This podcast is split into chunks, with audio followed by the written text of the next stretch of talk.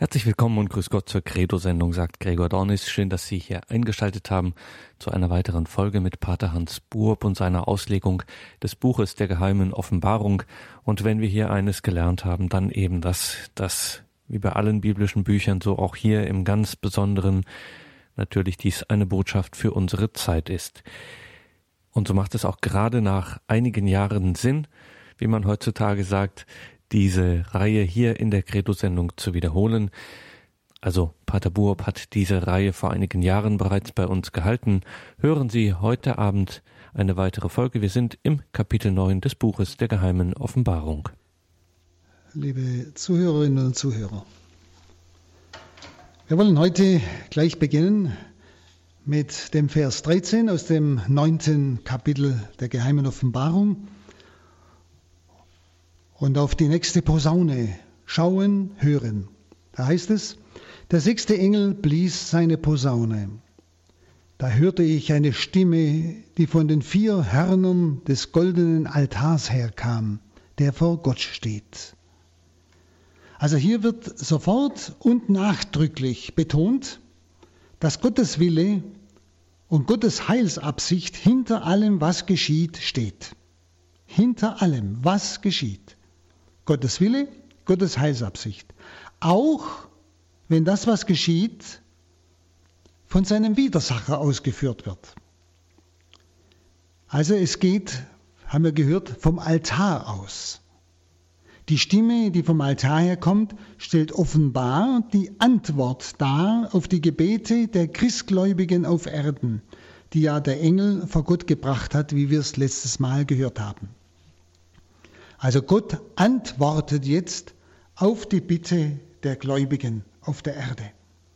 Und daraus könnte der Inhalt dieser Gebete auch erschlossen werden, nämlich die hart bedrängte Christenheit der Endzeit bittet um Erleichterung.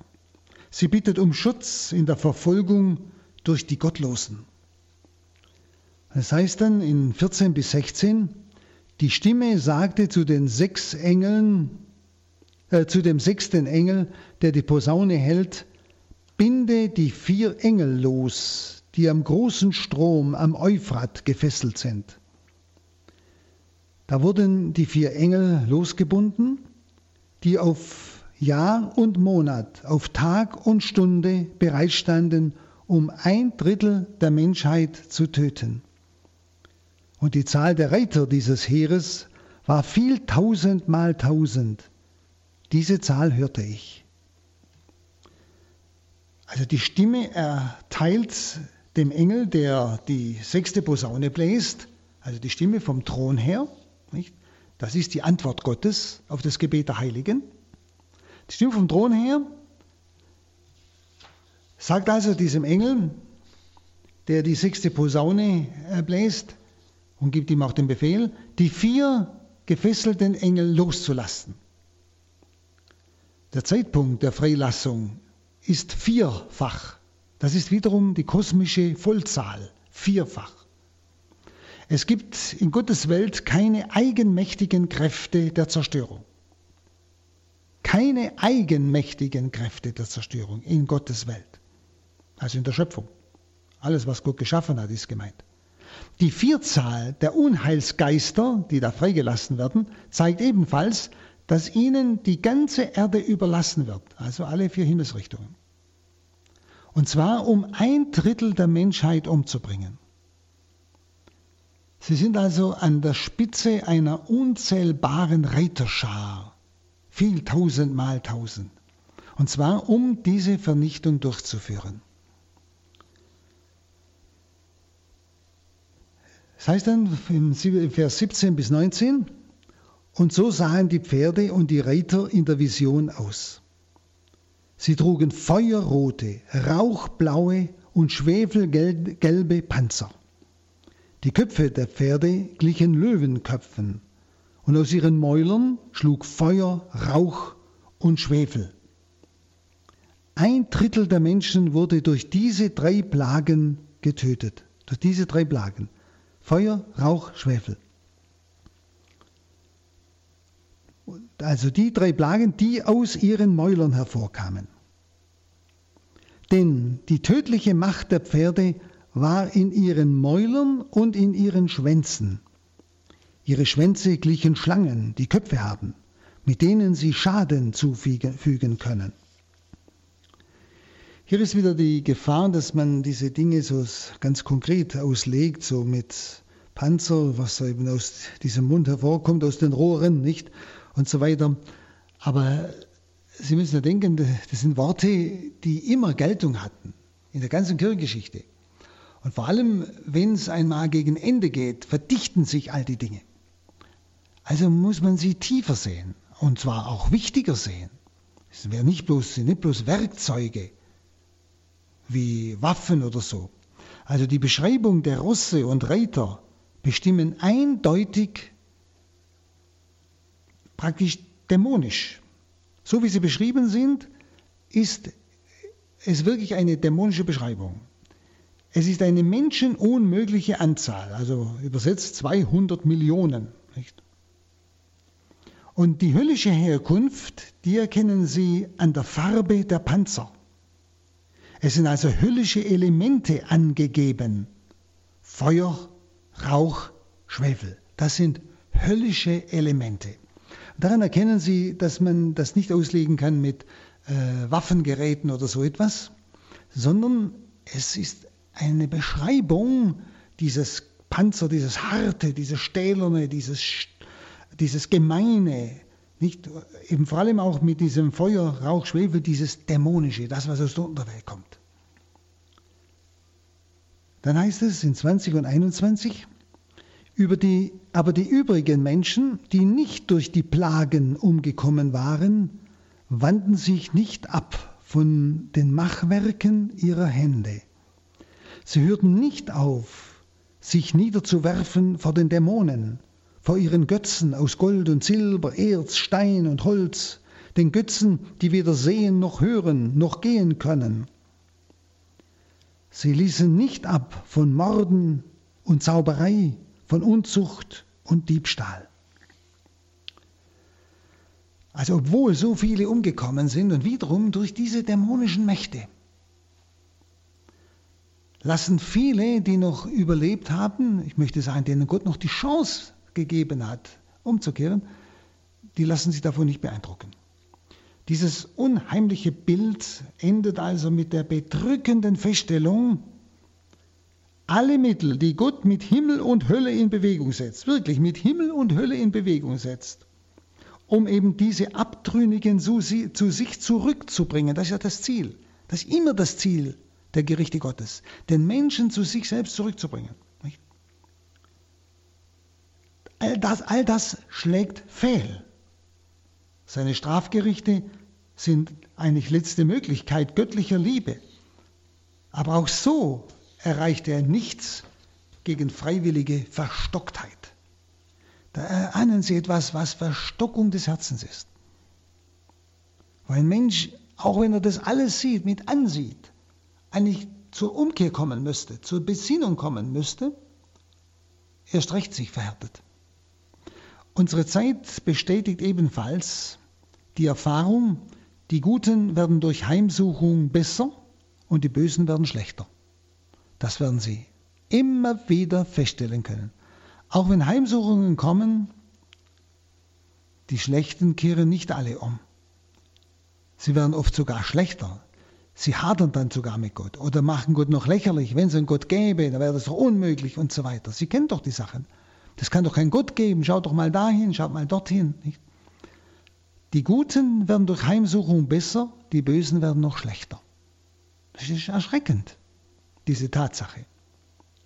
Die Dämonen beschleunigen auf diese Weise den Reifungsprozess des Bösen sogar. Den Reifungsprozess des Bösen. Wirkliche Buße könnte die ganze Weltgeschichte wenden.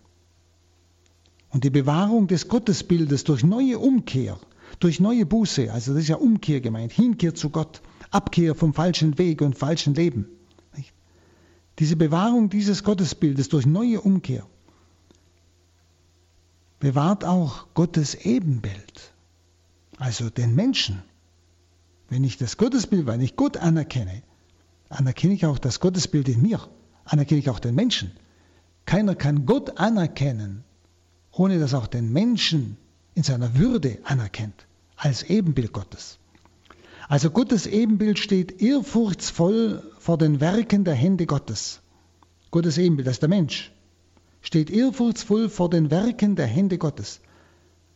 Sowohl ehrfurchtsvoll vor dem Menschen, ein Werk der Hände Gottes, wie auch vor der gesamten Schöpfung als Werk der Hände Gottes.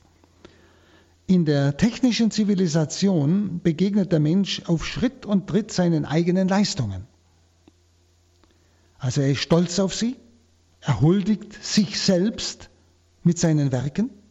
Das ist eine ganz große Gefahr unserer technischen Zivilisation. Der Mensch huldigt sich selbst eben mit seinen Werken. Und auch er huldigt sich selbst in seinen schöpferischen Möglichkeiten und huldigt nicht dem, der sie ihm gegeben hat. Diese Gottverlorenheit, dieses auf sich allein zurückgeworfen Sein, zeitigt oft geistige Verkehrtheit, auch sittliche Unordnung, sittliche Verwirrung. Wenn Sie, wenn der Mensch alles machen kann, dann ist er der Macher Gott selber. Er staunt bloß vor seinen eigenen Werken, seinen eigenen schöpferischen Möglichkeiten. Nicht? Und das führt ihn wirklich zu geistiger Verkehrtheit. Er macht sich selbst zu Gott, zum Mittelpunkt. Was ihm gut tut, das ist moralisch gut. Denken Sie doch mal an unsere vielfältigen Gesetze. Was mir gut tut und gefällt, das ist moralisch gut. Und wenn es den anderen das Leben kostet, ist doch ein Wahnsinn. Nicht? Aber das ist die Wurzel, die hier angesprochen wird.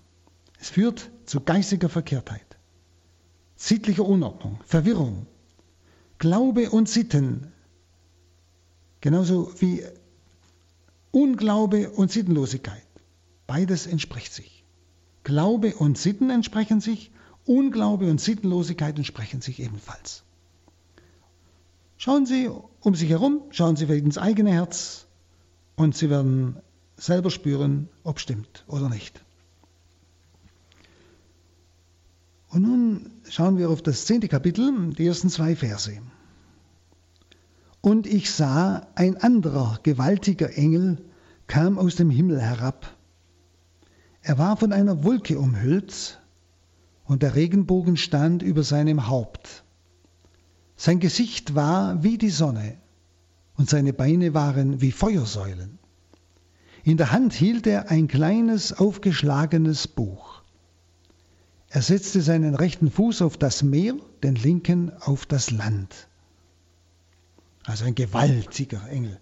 Der heilige Hildegard von Bingen sagt ja, dass jeder Engel eine solche Machtfülle ist, dass man ihn vergleichen könnte mit dem ganzen geschaffenen Universum. Also das, was in der sichtbaren Schöpfung das gesamte Universum ist, sagt sie, ist in der geistigen Welt ein einziger Engel.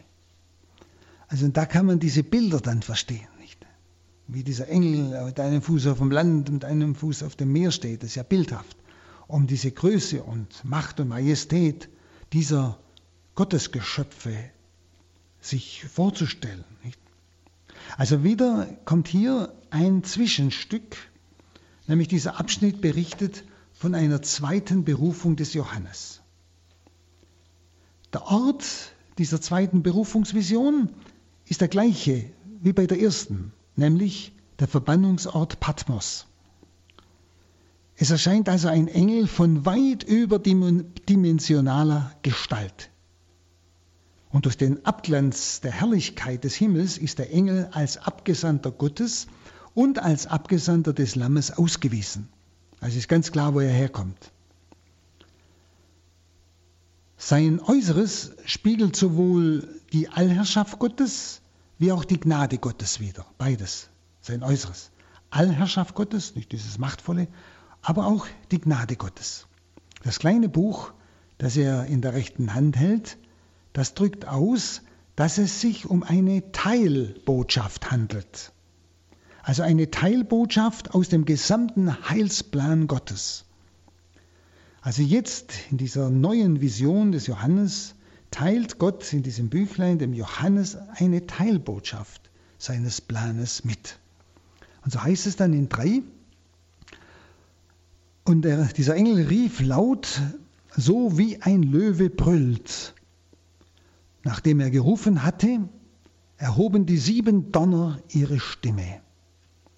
Also auf den Schrei des Engels antwortet ein siebenfaches Echo, nämlich die sieben Donner. Der Donner ist eine biblische Umschreibung der Stimme Gottes. Denken Sie an Sinai, nicht? Es waren immer diese Moment, es, dieser Donner war Ausdruck, Gott spricht zu Menschen. Nicht? Und so ist also in diesen äh, Donnern, diesen sieben Donnern, die Antwort Gottes auf den Ruf des Engels zu sehen. Der Engel schreit ja mächtig, nicht? Und die sieben Donner antworten. Das heißt, der Engel schreit, Gott antwortet. Und wiederum die Symbolik der Siebenzahl bestätigt auch diese Annahme. Nämlich, es ist die ganze Stimme Gottes. Es ist das Ganze. Sieben ist immer die Ganzheit. Also. Dann heißt es, äh, Vers 4, als die sieben Donner gesprochen hatten, wollte ich es aufschreiben. Da hörte ich eine Stimme vom Himmel her rufen, Halte geheim, was die sieben Donner gesprochen haben, schreibe es nicht auf.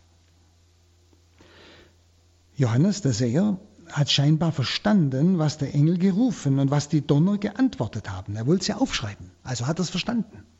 Was der Engel gerufen hat und was die Donner Gott geantwortet haben. Und als er es aufschreiben will, untersagt es ihm Gott ausdrücklich. Und er verbietet damit die Bekanntmachung des Gehörten. Also nicht alles ist für alle bestimmt. Wenn Gott einen Propheten erwählt, so wie hier Johannes, schenkt er ihm auch besondere übernatürliche Einsichten und Hilfen. Und das muss etwas ganz Gewaltiges gewesen sein, was aber ganz für Johannes bestimmt war. Und nun fünf bis sieben. Und der Engel, den ich auf dem Meer und auf dem Land stehen sah, erhob seine rechte Hand zum Himmel. Er schwor bei dem, der in alle Ewigkeit lebt, der den Himmel geschaffen hat und was darin ist, die Erde und was darauf ist, und das Meer und was darin ist. Es wird keine Zeit mehr bleiben, denn in den Tagen, wenn die sieben Engel seine Stimme erheben und seine Posaune bläst, wird auch das Geheimnis Gottes vollendet sein. So hatte er es seinen Knechten, den Propheten, verkündet. Also der Engel schwört nun beim ewigen Schöpfer, dass dieses Geheimnis Gottes, und das ist der Heilsratschluss Gottes mit seiner Welt, also was Gott mit der Welt vorhat, was die ganze Weltgeschichte bedeutet, was Gott in der Weltgeschichte tut und was das Ziel ist, das ist gemeint. Der Engel schwört also beim ewigen Schöpfer, dass dieses Geheimnis Gottes, also dieser Heilsratschluss Gottes mit seiner Welt beim Blasen der siebten Posaune vollständig verwirklicht wird. Vollständig. Also die volle Erfüllung der Heilsverheißung, die Gott in der Offenbarung kundgemacht hat, duldet jetzt keinen Aufschub mehr.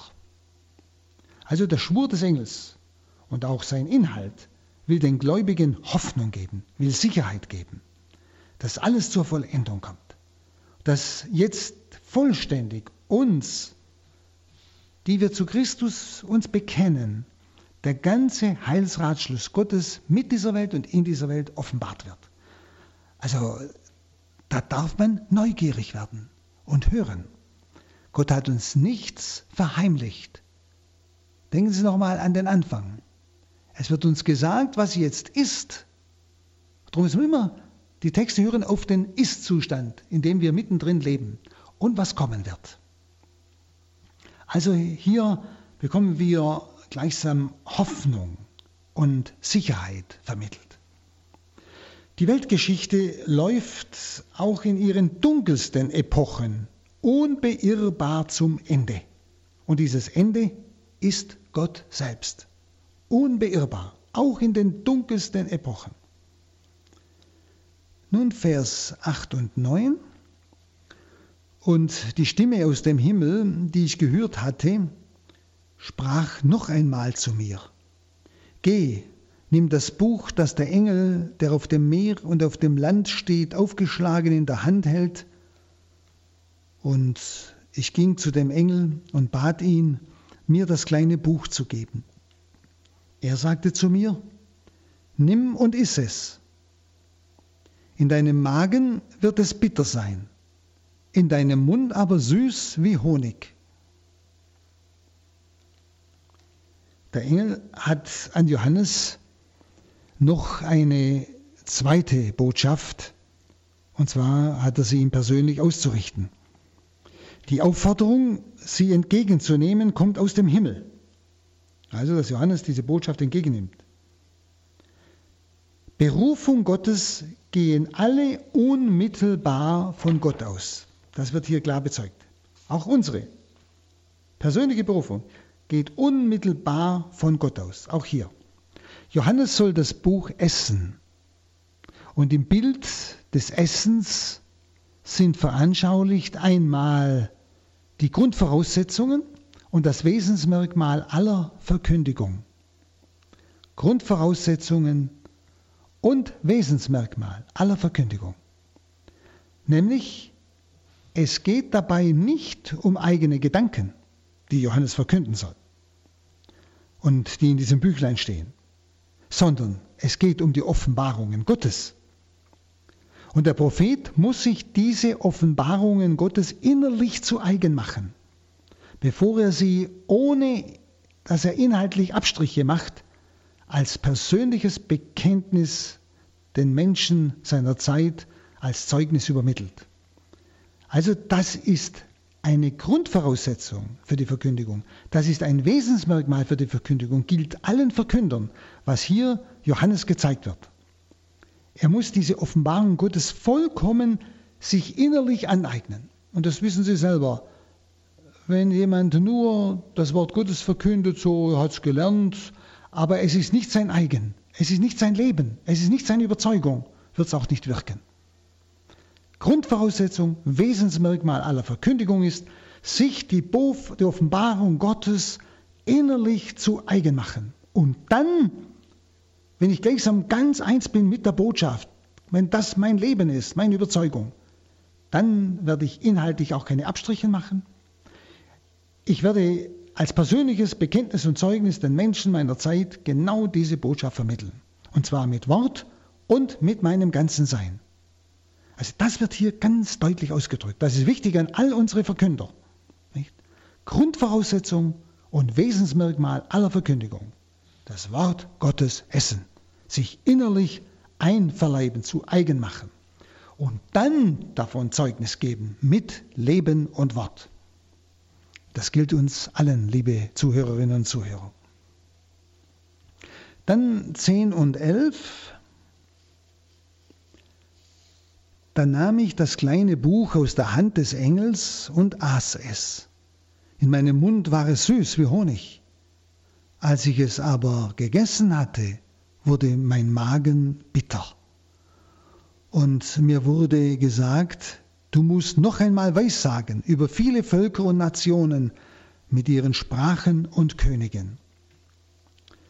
Also der Inhalt dieser Botschaft, diesem Büchlein, hat, ja, wie soll man es ausdrücken, ist nicht nur Gnade, sondern ist auch Gericht. Der Inhalt dieser Botschaft. Nicht nur Gnade, sondern auch Gericht. Darum hat die Erkenntnis des göttlichen Willens einen bitteren Nachgeschmack im Magen bitter. Gemeint sind auch die bitteren Erfahrungen bei der Ausübung des Prophetenamtes. Also bittere Erfahrungen derer, die das Wort Gottes verkünden. Und die Berufung selbst wird darin zu einer Verpflichtung sogar erklärt. Das heißt, du musst, heißt es, noch einmal weissagen. Berufung wird zur Verpflichtung. Denken Sie an Paulus dass er, ich kann gar nicht anders, ich muss die Heilsbotschaft verkünden. Es ist nicht ein Muss des Gezwungenseins, sondern es liegt in der Berufung. Ich kann nicht anders. Und nun schauen wir in das elfte Kapitel, die ersten zwei Verse. Dann wurde mir ein Messstab gegeben, der aussah wie ein Stock Und mir wurde gesagt, geh, miss den Tempel Gottes und den Altar und zähle alle, die dort anbeten. Den Hof, der außerhalb des Tempels liegt, lass aus und miss ihn nicht, denn er ist den Heiden überlassen. Sie werden die heilige Stadt zertreten 42 Monate lang. Johannes der Seher muss jetzt im Tempelbezirk, der ja auf dem Tempelberg in Jerusalem ist, nicht, muss jetzt im Tempelbezirk einen bestimmten Teil ausmessen. Was heißt das? Also Tempel und Tätigkeit des Sehers Johannes veranschaulichen eine endzeitliche Situation des neuen Gottesvolkes, also der Kirche. Nämlich diese Situation bedeutet für die Kirche Jesu Christi Gefährdung. Sie wird zwar dezimiert, wie Sie es ja gehört haben, sie wird zwar dezimiert, diese Kirche, aber mit Gottes Hilfe wird sie durch diese endzeitliche Situation hindurch gerettet. Die Kirche bleibt so in ihrem Wesen, also in Glaube und Kult, intakt bestehen. Also das ist eine Verheißung. Bei all diesen Gefährdungen der Endsituation, der endzeitlichen Situation, bleibt die Kirche in ihrem Wesen bestehen, also in Glaube und Kult, und zwar intakt. Dieses Ausmessen, das dem Johannes aufgetragen ist, vom ganzen Tempelbezirk, nicht? das zeigt, dass die Lage der Kirche in dieser endzeitlichen Situation schwierig ist und schwierig wird. Denn ein großer Bezirk des Tempels, und gemeint ist ja mit diesem Tempel die Kirche, nicht das neutestamentliche Gottesvolk, ein großer Bezirk dieses Tempels, dieser Kirche, soll beim Abmessen ausgelassen werden, haben Sie ja gehört. Nämlich, dass, sie, dass er den Hof außerhalb des Tempels nicht messen soll. Der wird den Heiden überlassen. Das heißt also, die Kirche beim Angriff ihrer Feinde wird nicht abgeschirmt. Es ist nur die Verheißung, dass am Ende eine zahlenmäßige oder zahlenmäßig zusammengeschrumpfte Schar, die sich im Kampf bewährt hat, innerlich geläutert und gefestigt ist, treu in der Anbetung ausharrt. Denn in der Mitte des Tempels ist das Allerheiligste, die Gegenwart Gottes, Zeichen der Anbetung. Aber Sie spüren, hier wird etwas gesagt im Bild. Dieser Vorhof des Tempels wird ausgelassen, darf Johannes nicht messen. Er wird den Heiden überlassen. Das heißt also, die Kirche wird bei den Angriffen der Feinde nicht abgeschirmt, sondern die nehmen den Vorhof ein. Es ist nur verheißen, dass am Ende eine zahlenmäßig zusammengeschrumpfte Schar, also die, die sich also bewährt hat in diesem Kampf, die also geläutert und gefestigt worden ist, die also treu in der Anbetung Gottes ausharrte, dass die übrig bleibt. Anbetung, das heißt die, die im Innern des, des Tempels sind, dort in der Nähe des Allerheiligsten, die also in der Anbetung sind. Und sind, das darf man ruhig auch wörtlich hören. Und Sie wissen selber, wie die Anbetung sehr rar geworden ist zum Teil in manchen Gemeinden fast vergessen, dass es so etwas gibt. Und Anbetung ist die tiefste Form der Gottesverehrung, ist die, ist die betende Ausdruck oder ist die Grundhaltung totaler Hingabe an Gott, deiner ganzen Antwort auf Gott. Nicht? Dass die, die in dieser Anbetung bleiben, die in dieser absoluten Anerkennung Gottes bleiben, die im Innern des Tempels bleiben und dort sich reinigen lassen in dieser schwierigen Zeit durch den Angriff der Feinde, nicht? sie werden übrig bleiben. Sie werden auch ausharren. Nicht? Also, das spüren Sie, das Bild ist unwahrscheinlich, ja, wie soll ich sagen, äh, nicht, es ist da teilweise beängstigend, aber auch beruhigend. Wer im Innern bleibt, wer Gott anhängt in der Anbetung, wird geläutert zwar durch diese ganzen Wirrsale, aber er wird gerettet sein. Also dieses Doppelsymbol von Tempel und heiliger Stadt, beides wird ja genannt, Tempel und heiliger Stadt. Dieses Doppelsymbol führt zu folgender Auslegung, nämlich die Kirche verliert vollständig ihre kulturell profane Position in der Welt. ihre kulturelle, also wissen Sie, das, was wir auch nach außen tun. Die Kirche hat ja viele kulturelle äh, Unternehmungen auch. Äh, sie, wirkt nach außen hin in vielfacher Weise, also auch innerhalb der Welt, nicht? Dass sie diese profane Position in der Welt alles verliert. Denn diese Dinge gehören auch nicht zu ihrer Sendung unmittelbar. Unmittelbar. Sie wird also, so das Bild, sie wird also zurückgedrängt in ein Sakristei-Christentum, nämlich in das Innere des Tempels. Die Stadt und der Vorhof des Tempels sind von den Feinden eingenommen. Da hat sie nichts mehr zu sagen, könnte man sagen. Dann wissen Sie, durch einen Massenabfall wird sie auch personell dezimiert. Das ist ja das Bild, dass der äußere Vorhof ausfällt. Und es ist ein Massenabfall, durch den die Kirche pers personell dezimiert wird, verkleinert wird.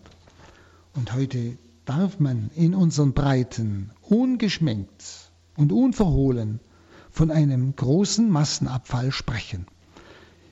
Ich habe bloß immer den Eindruck, dass es manche Verantwortliche noch nicht wahrgenommen haben oder nicht wahrhaben wollen. Aber wenn Sie in manche Teile Deutschlands kommen und es wird Ihnen gesagt, dass 80 bis 85 Prozent Heiden seien, so habe ich, wurde es mir vor kurzem gesagt, nicht? Die ja alle einmal Christen waren, die Vorfahren, nicht? dann ahnen wir, dass diese Bilder nicht irgendwo weit hergeholt sind, sondern dass wir in einer bestimmten Situation der Welt- und Heilsgeschichte stehen. Auch die synoptischen oder synoptische Apokalypse äh, kennt diese sogenannten Zeiten der Heiden. So wird sie dort genannt, die Zeiten der Heiden, die so lange dauern, bis sie erfüllt werden. Bei Lukas 21, 24. Mit scharfem Schwert wird man sie erschlagen, als Gefangene wird man sie in alle Länder verschleppen, und Jerusalem wird von den Heiden zertreten werden, bis die Zeiten der Heiden sich erfüllen. Lukas 21, 24. Nicht? In den synoptische, Apokalypse, synoptische Apokalypse sind in den im Matthäusevangelium, Lukas und Markus-Evangelium diese äh, Voraussagen Jesu, was kommen wird. Nicht? Und da haben sie fast wörtlich dasselbe stehen. Nicht? Also das ist hier eben ausgedrückt mit dem bestimmten Zeitmaß. 42 Monate wird das dauern. 42 Monate, das sind dreieinhalb Jahre. Also das halbe sieben. Dasselbe stammt aus dem Buch Daniel, das ist Daniel 7,25. Er lästert über den Höchsten und unterdrückt die Heiligen des Höchsten. Die Festzeiten und das Gesetz will er ändern. Ihm werden die Heiligen für eine Zeit und zwei Zeiten und eine halbe Zeit ausgeliefert. Eine Zeit, zwei Zeiten, eine halbe Zeit. Das sind dreieinhalb. Nicht? Oder Daniel 12,7. Äh, Darauf hörte ich die Stimme des Mannes, der in Leinen gekleidet war und über dem Wasser des Flusses stand. Interessante Parallele. Er erhob seine rechte und seine linke Hand zum Himmel, schwor bei dem, der ewig lebt, und sagte, es dauert noch eine Zeit, zwei Zeiten und eine halbe Zeit. Wenn der am Ende ist, der die Macht des heiligen Volkes zerschlägt, dann wird sich das alles vollenden. Oder zum Beispiel auch Daniel 9, 27. Vielen macht er den Bund schwer eine Woche lang. In der Mitte dieser Woche setzt er den Schlachtopfern und Speiseopfern ein Ende. Oben auf dem Heiligtum wird ein unheilvoller Gräuel stehen, bis das Verderben, das beschlossen ist, über den Verwüster kommt. Also diese äh, Zahlenangabe ist einfach eine halbe Siebenheit, also ebenfalls dreieinhalb. Also heißt es auch hier bei Johannes mit dieser halben Sieben, dreieinhalb, dass das Treiben der bösen Mächte sich nicht vollenden wird. Das heißt, dass sie nicht alles erreichen werden. Dieses Treiben wird sich nicht vollenden. Das heißt, dass sie Erfolg haben, und zwar total. Sie werden nicht alles erreichen. Die Kirche wird trotz größter Bedrängnis von außen und von innen während dieser apokalyptischen Epoche in ihrem inneren Wesen und in ihrem eigentlichen Bereich von Gott selbst gehütet und bewahrt werden. Das ist dieser innere Bereich des Tempels, den Johannes abmessen musste. Dort, wo Gott selbst gegenwärtig ist. Und zugleich ist es die Warnung, in solchen schwierigen Zeiten soll die Kirche keine Kompromisse auf Kosten der ganzen Wahrheit schließen. Eine ganz klare Warnung. Sie soll kein, wirklich sich in keine Kompromisse auf Kosten der Wahrheit einlassen. Und sie soll das Urteil nicht überhören, das hier gesprochen ist. Und zwar über Urteil über jede Art eines bloßen Randchristentums oder Kulturchristentums. Also Sie merken, es ist eine ganz entscheidende Schilderung. Es geht wirklich um eine ganz klare Entscheidung. Alles Halbe wird gleichsam von innen und von außen in den großen Abfall vom Glauben hinein, ja, fließen, rennen, fallen, nicht? Nur der, der kompromisslos die Wahrheit lebt und verkündet, eben im Heiligtum der Anbetung Gottes, der Anerkennung Gottes lebt, wird zwar gereinigt, wie auch immer, in diesem Kampf, aber er wird am Sieg teilhaben. Dann der Vers 3. Und ich will meinen zwei Zeugen auftragen, im Bußgewand aufzutreten und prophetisch zu reden, 1260 Tage lang. Die zwei Zeugen, die hier nun plötzlich genannt werden, bedeuten, dass die Kirche sich auch in dieser Bedrängnis, die wir jetzt geschildert haben, nicht aus der Weltöffentlichkeit zurückziehen soll. Das sind ja zwei Zeugen, die in der Welt stehen. Sie soll sich nicht aus der Weltöffentlichkeit zurückziehen, sondern trotz äußerer Bedrohtheit soll sie ihren Sendungsauftrag in der Welt und auch ja, an der Welt weiter erfüllen. Denn die oberste Aufgabe der Kirche ist, das Zeugnis Jesu Christi zu bewahren und es der Menschheit an allen Orten, zu allen Zeiten verkünden. Und so kann man die zwei Zeugen zuerst einmal als ja, Sinnbild für die ganze Kirche in ihrer Gesamtheit auffassen. Eventuell so im Sinne, dass das Zeugnis zweier wahrhaftig ist. Das ist ja immer wieder der biblische Ausdruck. Im Jüdischen sowieso. Das Zeugnis zweier ist wahr. Darum schickt Jesus die Jünger zu zweit aus, nicht? Also so kann man zum Beispiel diese zwei Zeugen so verstehen, dass sie ein Sinnbild sind für die ganze Kirche in ihrer Gesamtheit und eben die zwei, die Zeugnis geben und wenn es zwei sind, ist es ein wahrhaftiges Zeugnis. Der Hauptinhalt ihres Zeugnisses ist ja der prophetische Ruf zur Bekehrung. Das erkennen Sie an ihrer Kleidung, wie sie geschildert werden, nicht? Bußgewand, in dem sie auftreten, sollen prophetisch reden, nicht? Also, oh, das wird auch Trauergewand, kann man es auch übersetzen, Bußgewand, Trauergewand. Es zeigt, dass es um den Ruf zur Buße geht, zur Umkehr. Die Kirche wird deshalb die Aufforderung zur Umkehr, auch während der Zeit, in der die heilige Stadt den Heiden preisgegeben ist, nicht verstummen lassen. Also jetzt verstehen Sie, die heilige Stadt, die den Heiden preisgegeben ist, der ganze Vorhof des Tempels, nicht? Auch in dieser Zeit darf die Kirche die Forderung zur Umkehr nicht verstummen lassen. Und schauen Sie, alle anerkannten und vielleicht noch nicht ganz anerkannten Erscheinungen vom Himmel führen immer und rufen immer zur Umkehr. Und die Botschaft, unsere hauptsächliche Botschaft muss immer wieder die Botschaft zur Umkehr sein. Und manchmal haben wir den Eindruck, die Leute wollen es gar nicht mehr hören.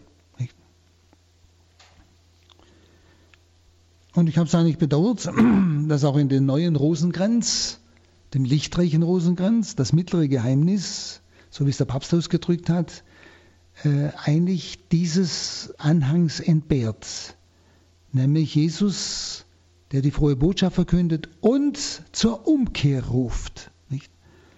Das ist ein so wichtiger Punkt. Aber gut, man kann sagen, in der Botschaft Jesu ist ja die Umkehr, denn das ist ja seine Botschaft. Dann Vers 4. Sie sind die zwei Ölbäume und die zwei Leuchter, die vor dem Herrn der Erde stehen. Was heißt das? Also diese zwei Zeugen werden hier genannt, zwei Ölbäume, zwei Leuchter, die vor dem Herrn der Erde stehen. Beim Propheten Zacharias versinnbildlicht der eine Ölbaum den Hohepriester und der andere Ölbaum den König.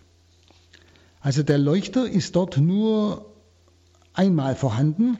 Er ist gleichsam der siebenarmige Leuchter beim Propheten Zacharias. Der, äh, der siebenarmige Leuchter, der auf die Allwissenheit Jahwes hindeutet. Sieben, Vollzahl. Also die religiöse und weltliche Obrigkeit wurden ja gesalbt. Und deshalb werden sie auch in der Heiligen Schrift immer wieder Ölbäume genannt. Religiöse und weltliche Obrigkeiten. Sie werden Ölbäume genannt, weil sie gesalbt wurden. Das war das Zeichen, dass sie in ihrem Amt Jahwes, also Gottes Vollmacht, vertreten und ausüben. Das gilt auch von diesen zwei Zeugen. Ihre Aufgabe ist damit näherhin als priesterlich und königlich gekennzeichnet. Und das ist praktisch die Aufgabe der Gesamtkirche.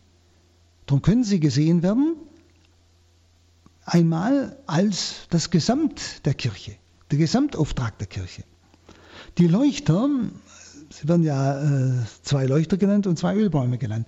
Die Leuchter sind Ausdruck, dass sie Lichtträger der göttlichen Weisheit, und zwar in der Gottesfinsternis sind. Und zwar inmitten dieser profanisierten Stadt, von der wir vorhin ja gehört haben, die von den Heiden zertreten wird.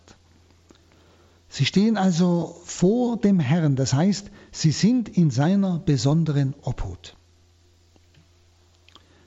Nehmen wir Vers 5 und 6. Wenn ihnen jemand Schaden zufügen will, schlägt Feuer aus ihrem Mund und verzehrt ihre Feinde. So muss jeder sterben, der ihnen schaden will. Sie haben Macht, den Himmel zu verschließen, damit kein Regen fällt in den Tagen ihres Wirkens als Propheten.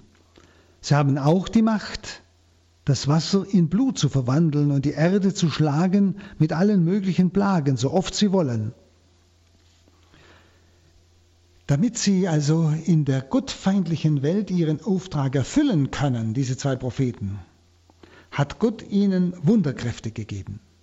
Zum einen zum eigenen Schutz, wie aber auch zur Beglaubigung ihrer Predigt. Gegen Gottes Willen kann keine Macht weder von Menschen noch von Dämonen der Kirche etwas anhaben. Das wird hier deutlich. Niemand kann ihnen etwas anhaben. Feuer kommt aus ihrem Mund. Gegen Gottes Willen. Es sei denn, Gott lässt zu. Gegen Gottes Willen kann keine Macht, weder von Menschen noch von Dämonen, der Kirche etwas anhaben und ihr Wirken unterbinden. Denn die zwei Propheten stehen einmal für die ganze Kirche. Alle, die sich an der Kirche bei der Ausübung ihres Sendungsauftrages vergreifen, trifft das Schicksal der Feinde des Elia. In 2 Könige 1,10. Doch Elia antwortete dem Hauptmann der 50, Wenn ich ein Mann Gottes bin, so falle Feuer vom Himmel und verzehre dich und deine 50. Sogleich fiel Feuer vom Himmel und verzehrte ihn und seine Leute. Also hier eine Parallele, nicht? dieses Bildhafte. Und genauso auch das Schicksal des Mose nicht? ist hier äh, in der Parallele zu sehen. Das ist äh, Numeri 16, 25. Da stand Mose auf und ging zu Dathan und Abiran und die Ältesten Israels folgten ihm. Und auch da kam Feuer vom Himmel. Nun, Gott schützt die Person seiner Zeugen und er ermöglicht ihnen ein ungestörtes Wirken, und zwar durch übernatürliche Hilfe, indem er ihnen eben die Wunderkraft des Elia und die Wunderkraft des Mose verleiht. Also keine Macht der Welt ist also in der Lage, die Kirche als Ganzes auszulöschen und ihr Zeugnis zu unterbinden. Sie wird auch äußerste Gefährdung überleben, die Kirche. Das ist die Verheißung, der sie hier deutlich wird. Aber denken Sie an das Wort Jesu, die Pforten der Hölle werden sie nicht überwältigen. Auch wenn die Kirche an manchen Orten, wo sie einmal so geblüht hat, wie Nordafrika und so weiter, oder so auch in den Anfängen der Kirche, denke an Türkei, nicht, wo sie praktisch nur noch ganz schwach vorhanden ist, nicht? Aber als Ganzes wird sie nie untergehen. Und selbst wenn sie auch bei uns jetzt immer mehr dezimiert wird, nicht? wenn wir immer eine noch kleinere Herde werden, von wirklich solchen, die sich zu Christus echt bekennen, wir haben die Sicherheit, die Pforten der Hölle werden sie nicht überwältigen. Auch wenn die Heiden die heilige Stadt zertrampfen, aber sie werden das Heiligtum nicht überwältigen, die Kirche. Also die Frage stellt sich allerdings noch bei diesem Wort meine zwei Zeugen, so heißt es ja, meine zwei Zeugen. Die Frage stellt sich noch, ob es sich vermutlich vielleicht doch tatsächlich um zwei bestimmte bekannte Gestalten handelt. Also ich habe es jetzt mal erklärt als Inbegriff der Kirche. Beide Zeugen als Zeugnis, das wahr ist und das eigentlich der Auftrag der ganzen Kirche ist. Man kann ruhig auch diese Frage stellen, oder könnten es vielleicht außerdem auch wirklich zwei konkrete Zeugen sein? Also zwei ganz bestimmte bekannte Gestalten. Bei ihrer Beschreibung denkt man willkürlich an Mose und Elia. Die Beschreibung deutet auch darauf hin, dass an zwei auftretende Propheten am Ende der Zeit gedacht ist, die, sagen wir, mit Geist und Kraft auftreten. Könnte auch sein. Je nachdem, ob das Tier, das ja aus dem Abgrund als Individuum herauskommt, nämlich als Antichrist eventuell anzusehen ist oder nicht.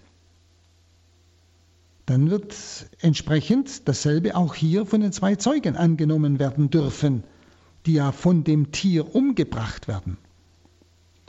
Also wenn das Tier, das aus der Unterwelt kommt, aus dem Abgrund kommt, wenn das wirklich Antichrist ist, auch praktisch ein Individuum, eine Person, dann darf man auch annehmen, dass die zwei Zeugen eine, zwei Personen sein werden. Das ist einfach jetzt offen. Wenn es soweit ist, werden wir sehen. Also diese, aber das andere ist auf alle Fälle wichtig, dass sie auf alle Fälle auch etwas darstellen, was das Gesamte der Kirche betrifft. Die Kirche ist prophetisch und ihr ist der Auftrag gegeben, Zeugnis zu geben, gerade auch in dieser verwirrten Welt. Also dieser Text beschreibt sicher allgemein einmal das Schicksal der Kirche in der Endzeit, wie ich schon sagte. Zusätzlich kann der Text auch zwei konkrete prophetische Gestalten verheißen für die schwierige Lage am Ende der Zeiten, die der Kirche gerade in der Auseinandersetzung mit der konkreten Gestalt des Antichrist bestehen werden und ihr dann auch beistehen werden. Das kann sehr wohl sein. Dann Vers 7 und 8. Wenn sie ihren Auftrag als Zeugen erfüllt haben, wird sie das Tier, das aus dem Abgrund aufsteigt, bekämpfen, besiegen und töten. Und ihre Leichen bleiben auf der Straße der großen Stadt liegen. Diese Stadt heißt, geistlich verstanden, Sodom und Ägypten. Dort wurde auch ihr Herr gekreuzigt. Am Ende ihres Zeugnisses werden also die beiden Zeugen, wenn Gott die Zeit für erfüllt erachtet, durch das Tier umgebracht. Nach der Angabe der Herkunft des Tieres, also vom und Abgrund, handelt es sich um eine dämonische Macht. Mit dem Erscheinen des Tieres scheint die Weltgeschichte in einen totalen Triumph des Bösen einzumünden, mit dem Erscheinen des Tieres. Scheint die Weltgeschichte in einen totalen Triumph des Bösen einzumünden. Und der Sieg des Antichrist über die Kirche Christi scheint ein vollständiger zu sein. Scheint. Also da können Sie sich vorstellen, wie massiv das sein wird. Ihre Zeugen sterben also den Märtyrertod und der Hass ihrer Feinde verfolgt sie sogar noch über den Tod hinaus, nämlich man schändet sogar ihren Leichnam, man verweigert eine Bestattung. Die heilige Stadt, die den Heiden preisgegeben ist, ist der Vorhof des Tempels, nicht? heißt jetzt nach ihrer Untat die große Stadt, Genauso wie später Babylon. Die Babylon ist dann die Hauptstadt des Antichrist. Und wie es in dieser großen Stadt zugeht, bezeichnen die Namen, nämlich Sodoma und Gomorra. Sodoma, das Urbild sittlicher Verkommenheit. Ägypten, der Typus der Tyrannei und Verstocktheit. Jetzt betrachten Sie doch einmal einfach unsere Breiten unter diesen Aspekten, unter diesen Worten. Ob das so unbekannte Worte sind oder uns die nicht eigentlich sehr geläufig sind. Und einfach auch hellhörig werden. Deshalb werden uns ja diese Verheißungen gegeben. Das ist ja nicht einfach nur ein Buch, das man liest und ja gut, das könnte mal kommen, sondern wir sollen aufmerksam sein. Wir sollen hören, was jetzt ist und was kommen wird. Also das sind schon massive Aussagen. Und die Tatsache, dass Jesus in Jerusalem gekreuzigt wurde, nimmt nun Johannes zum Anlass, eben um zum Ausdruck zu bringen, dass dieselben Mächte, die hinter seinem Tod stehen, auch hinter der Verfolgung der Kirche stehen. Dieselben Mächte. Nicht? Da sagt er ja, dort wurde auch ihr Herr gekreuzigt, in dieser Stadt. Also dieselben Mächte stehen hinter beiden Verfolgungen, kann man sagen. Jesu Tod setzt sich also fort im Martyrium seiner Gläubigen, setzt sich einfach fort. Dann Vers 9 und 10. Menschen aus allen Völkern und Stämmen, Sprachen und Nationen werden ihre Leichen dort sehen, dreieinhalb Tage lang. Sie werden nicht zulassen, dass die Leiber begraben werden. Und die Bewohner der Erde freuen sich darüber, beglückwünschen sich und schicken sich gegenseitig Geschenke, denn die beiden Propheten hatten die Bewohner der Erde gequält. Also etwas ganz Schreckliches. Wie vollständig die Herrschaft des Tieres über die Menschheit geworden ist, das ergibt sich daraus, dass alle Welt, heißt es, alle Welt, das ist diese kosmische Vierzahl, alle Welt, wie befreit aufjubelt und sich wie an hohen Festtagen gegenseitig beschenkt, nachdem der Mund dieser Propheten stumm gemacht worden ist. Ihr Ruf zur Umkehr hatte man als Belästigung, als Quälerei empfunden. Als Belästigung und als Quälerei. Also, wenn Sie das bedenken, glaube ich, werden wir noch hellhöriger. Ich erinnere mich noch an etwas, das so ähnlich klingt, so anfanghaft klingt, als der Papst damals so ziemlich in der Gefahr des Todes war, weiß ich, dass eine katholische, katholische Gruppierung, amtlich katholische Gruppierung, bereits den Sekt kalt gestillt hat, um auf den Tod zu trinken. Das erschüttert mich heute noch. Wenn Sie, wenn ich dann diese Stelle lese, dann kommen mir dies, also diese Erinnerung wieder. Also ihr Ruf zur Umkehr, der Ruf der Umkehr dieser Propheten hatte man als Belästigung und als Quälerei empfunden. Und jetzt überlegen Sie mal, wenn Sie heute die Menschen zur Umkehr rufen, wenn Sie ihnen die Sünden vorhalten, das dürfen Sie gar nicht mehr. Sie dürfen gar nicht mehr sagen, was Sünde ist und was Mord ist. Nicht? Das, das äh, empfindet man als Belästigung, als Quälerei. Schließlich ist es ja Staatsgesetz und so weiter. Wenn Sie, wir sind gar nicht so weit entfernt. Und viele von uns Verkündern trauen sich, über bestimmte Dinge nicht mehr zu sprechen. Sie haben Angst. Und ich glaube, es geht jedem von uns so. Weil jeder weiß, dass er bestimmt unter den Zuhörern Leute hat, die das als Belästigung empfinden, wenn sie Sünde Sünde nennen. Ja, sogar als Quälerei. Schauen Sie, nun atmen die Bewohner der Erde auf. Und das ist ein erschütternder Gedanke, dass das Evangelium Gottes als Qual empfunden werden kann und die Menschheit Feste feiert, weil Gott schweigt und die Hölle allein noch das Wort hat. Die Welt feiert dann Feste. Ich denke, wie manche gefeiert haben als bestimmte Gesetze, die wirklich unzüchtig sind, durchgegangen sind. Das, das, das, die Dinge kommen mir einfach, wenn ich das lese. Aber dieser Triumph der Bosheit ist nur von kurzer Dauer. Dreieinhalb Tage. Merken Sie wieder, dreieinhalb, immer die halb sieben, die halbe sieben. Es ist das Zeitmaß des Bösen. Und nun äh, 11 und 13, aber nach den dreieinhalb Tagen kam von Gott her wieder Lebensgeist in diese Propheten, in sie. Und sie standen auf. Da überfiel alle, die sie sahen, große Angst. Und sie hörten eine laute Stimme vom Himmel her rufen, Kommt herauf, vom Himmel her, kommt herauf. Und vor den Augen ihrer Feinde stiegen sie in der Wolke zum Himmel hinauf. In diesem Augenblick entstand ein gewaltiges Erdbeben. Ein Zehntel der Stadt stürzte ein und 7000 Menschen kamen um durch das Erdbeben. Die Überlebenden wurden vom Entsetzen gepackt und gaben Gott, dem Gott des Himmels, die Ehre. So wie Christus nach drei Tagen auferstand und seine Feinde verstummen ließ, so geschieht es ja auch bei diesen beiden Zeugen Jesu. Die Beschreibung ihrer Auferweckung durch Johannes gleicht der Formulierung aus der Auferstehungsprophetie des Ezechiel. Das ist Ezechiel 37, 5 und 10.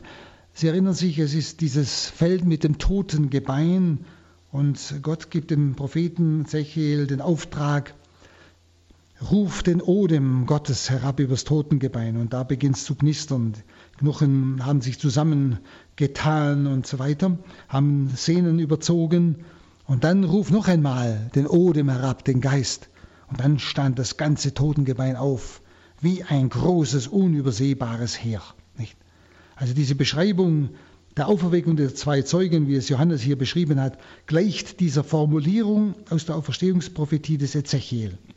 Und der Jubel der Bewohner der Erde schlägt jäh jetzt um und zwar in Angst und Schrecken. Vorher haben sie gejubelt, haben sich gratuliert. Nicht? Jetzt schlägt alles um in Angst und Schrecken, denn sie ahnen Gottes Strafgericht, das sich sogleich in äußeren Vorgängen anzeigt. Wie bei der Auferweckung Jesu entsteht ein großes Erdbeben und ein Zehntel der Stadt geht in Trümmer. Und 7000 Menschen werden unter den Trümmern begraben. Also wieder sieben, die vollkommene Zahl. Alle, die sich nicht bekehrten. Das ist die Zahl. Alle, die sich nicht bekehrten. Der große Abfall der Christenheit ist beendet. Die Überlebenden gehen in sich. Alle Plagen bisher endeten eigentlich mit einem Misserfolg, die wir bisher in den letzten äh, Kapiteln gehört haben. Alle Plagen endeten bisher mit einem Misserfolg. Also Gott kam nie durch. Das heißt, es hat immer so ausgesehen. Nicht? Und hier ist zum ersten Mal die Rede von Bekehrung. Vorher haben sich die Menschen nie bekehrt, außer denen, die treu geblieben sind. Und das zeigt, dass die Ereignisse dieses Zwischenstücks etwas Einmaliges sind im Vergleich zu den sogenannten Plagevisionen. Dass Jerusalem die symbolische Stätte des Geschehens ist, fällt auf und hat sicher eine Bedeutung. Und diese Umstände lassen darauf schließen, dass neben der Bedrohung der Kirche von außen die viel kritischere Gefährdung von innen geschieht. Deshalb diese Symbolstätte Jerusalem. Die viel kritischere Gefährdung der Kirche geschieht von innen. Und da brauche ich Ihnen wohl keine Beispiele nennen von heute. Es sind die Christen, die sich dieser Welt gleichgestalten und dadurch die Kirche in ihrem Glanz verdunkeln. Und in der ganzen Kirchengeschichte ist es immer wieder der übrig bleibende gute Rest, oder wie die Schrift sagt, heilige Rest, der der neue lebendige Kern ist. Der neue lebendige Kern der Kirche. Also die genannte Situation scheint unwiederholbar zu sein, weil unzweifelhaft die Epoche des Antichrist angesprochen ist, die ja dann im Kapitel 13, Vers 1 genauer dargestellt wird, diese Epoche des Antichrist. Es ist eine ganz ernste Existenzkrise, wenn schwerer Druck von außen wie aber auch die Ausbreitung von Unglauben und Sittenverfall im Innern die Kirche bedrängen. Und ich denke halt immer an das Wort vom Papst Paul VI., der ja gestern vor 25 Jahren gestorben ist, als er 72 sagte, der Rauch Satans ist in die Kirche eingezogen. Es ist eine Existenzkrise, wenn schwerer Druck von außen, wie aber auch die Ausbreitung des, von Unglauben und Sittenverfall im Innern die Kirche bedrängen. Und in diesem Fall wird der Kirche Hilfe zugesagt, das müssen wir jetzt gehört haben, durch außerordentliche Hilfsmaßnahmen Gottes. Durch außerordentliche Hilfsmaßnahmen Gottes. Wenn ich nur an die vielen Erscheinungen Mariens denke, soweit sie echt sind. Nicht? Und wie viele Menschen gerade an diesen Orten wieder zum Glauben kommen. Vielleicht ist das mitgemeint, das ist meine Meinung. Oder meine Überlegung, sagen wir besser so. Nicht? Gott gibt außerordentliche Hilfsmaßnahmen in dieser schweren Zeit. Und das Schlimmste, was wir erleben, ist der Unglaube und der Sittenverfall im Innern der Kirche. Das wird hier an diesen Stellen sehr, sehr deutlich.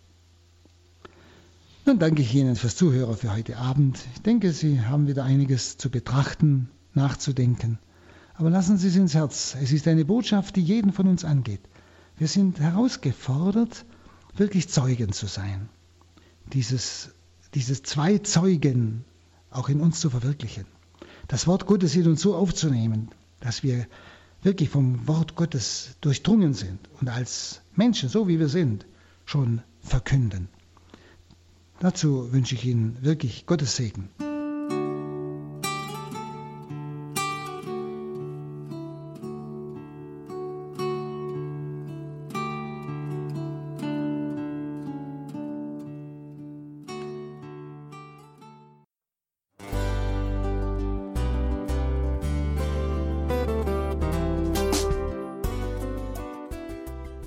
Liebe Zuhörerinnen und Zuhörer, vielen Dank, dass Sie unser CD- und Podcast-Angebot in Anspruch nehmen. Wir freuen uns, dass unsere Sendungen auf diese Weise verbreitet werden. Dieser Dienst ist für Sie kostenlos. Für uns ist er allerdings mit einem nicht unerheblichen finanziellen Aufwand verbunden. Deshalb sind wir für jede Spende dankbar. Alle Bankverbindungen unserer Spendenkontos können Sie über unsere Homepage horeb.org unter dem Menüpunkt Spenden einsehen. Dort besteht auch die Möglichkeit, online zu spenden. Natürlich nach den neuesten Sicherheitsstandards. Sie können diese Informationen auch bei unserem Hörerservice unter der Telefonnummer 08328 921 110 erfragen. Ich wiederhole die Rufnummer 08328 921 110. Vergelt's Gott für Ihre Unterstützung. Ihr Pfarrer Kocher.